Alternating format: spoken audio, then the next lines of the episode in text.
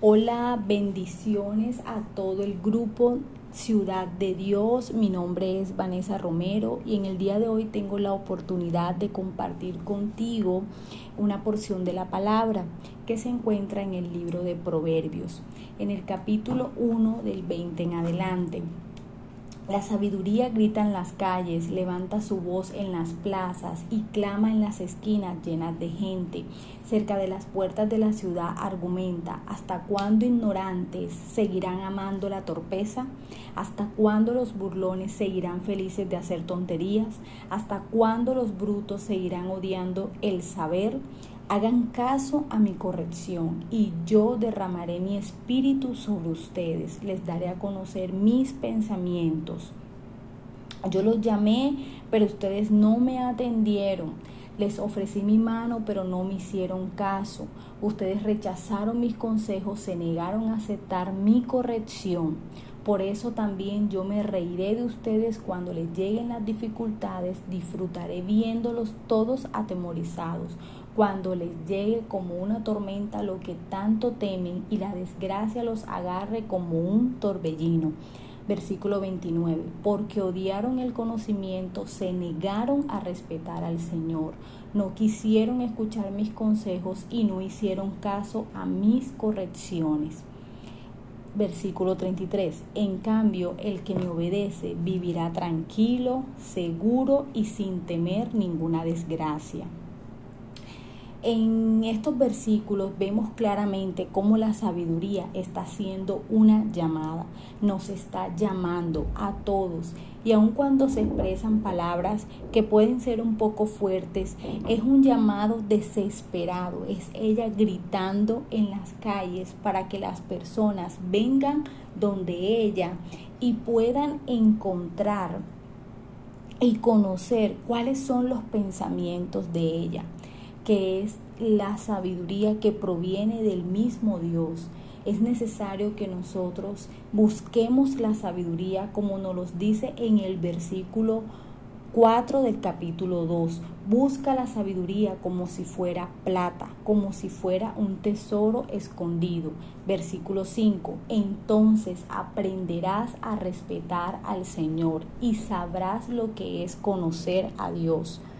Y esto es un llamado urgente a que nosotros mejoremos la calidad de nuestra relación con Dios, a que nosotros revisemos qué tipo de relaciones estamos llevando con el Señor y cuánto necesitamos a la sabiduría para poder comunicarnos mejor con el Señor, para poder vivir conectados con Dios, a su voluntad, cumpliendo el propósito para el cual nosotros hemos sido creados. Y vemos que acá en el primer capítulo se dice que, que, para aquellas personas que no atiendan a la sabiduría, que no acepten la corrección, porque hace parte de la sabiduría el que seamos corregidos.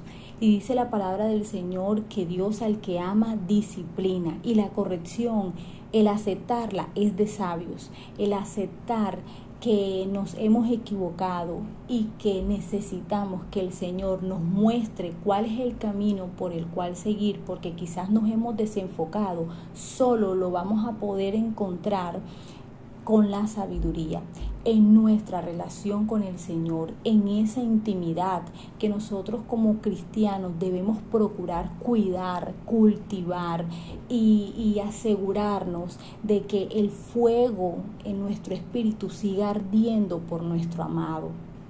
Y vemos también que en el mismo capítulo 12 nos enseña que el Señor es el que da la sabiduría, el conocimiento y la ciencia brotan de sus labios. Ese es el versículo 6. Luego más adelante en el versículo 10 dice, la sabiduría entrará en tu corazón y te gustará el conocimiento. Y uno de los versículos que me ha impactado fue el que les comenté en el versículo 5 donde dice, entonces aprenderás a respetar al Señor y sabrás lo que es conocer a Dios. Esta es la traducción en palabra de Dios para todos, pero la Reina Valera nos dice eh, entonces entenderás el temor de Jehová y hallarás el conocimiento de Dios. Y esto también es algo en el cual nosotros debemos pedirle al Espíritu Santo de Dios que nos enseñe a que haya en nuestro corazón un temor a Dios, un temor santo, una reverencia, a que nosotros podamos hoy revisar cuál es la visión que tenemos del Señor, si es la visión correcta o quizás es una visión errada, cómo nosotros estamos viendo a Dios, qué imagen tenemos de Él. Y hace eh, unos días atrás escuché una frase que me impactó muchísimo y quiero compartirla contigo dice que en estos tiempos hay una fuerte tendencia a crear a Dios a nuestra imagen en vez de ser formados a su imagen. Y quiero explicarte rápidamente esto. Si nosotros tenemos una dificultad de abrir nuestro corazón a los demás, es porque nosotros vemos que de parte del Señor Él puede tener también el corazón cerrado para nosotros si nosotros crecimos con una ausencia de esa figura paternal como es nuestro Padre, nos va a costar en algunos momentos confiar en nuestro Padre Celestial. Si en algún momento de tu vida te has acostumbrado a decir mentiras, es que es una mentira piadosa y, o quizás exageraste algo, vas a creer que Dios es tolerante a ese tipo de conductas y que Él te entiende y no pasa nada. Cuando el Señor somos conscientes y debemos hoy más que nunca en estos tiempos ser conscientes que el Señor está escuchando, está viendo todo de nosotros. Y esto nos lo enseña en Proverbios 5:21. El Señor está atento a todo lo que hace cada hombre y observa por dónde anda. Y es tremendo ver cómo Dios de alguna u otra manera siempre se encarga de que nosotros no nos desviemos del camino, no nos desenfoquemos y por eso necesitamos la sabiduría para estar enfocados en lo que realmente es importante. Dice la palabra también en el capítulo 8 que la sabiduría fue creada antes de la fundación del mundo, que la sabiduría estaba, hizo parte de la creación y además que vio cómo Dios se maravilló cuando había creado la humanidad y la sabiduría la debemos de anhelar y buscar celosamente más que la plata, más que el oro, más que todas las riquezas del mundo, porque lo que ella proporciona no se puede comparar con otra o con cualquier cosa. Eh, también encontramos en el mismo versículo 8, ya para finalizar, capítulo 8, perdón, eh, que nos dice, versículo 33. Escuchen mi enseñanza y sean sabios.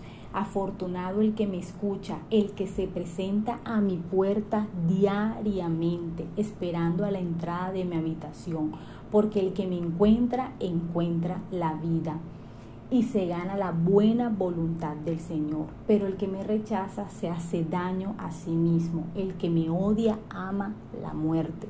Y miremos aquí rápidamente que se nos enseña que la sabiduría es vida, es vida a nuestro cuerpo eh, físico, pero también es vida a nuestro espíritu, a nuestra alma.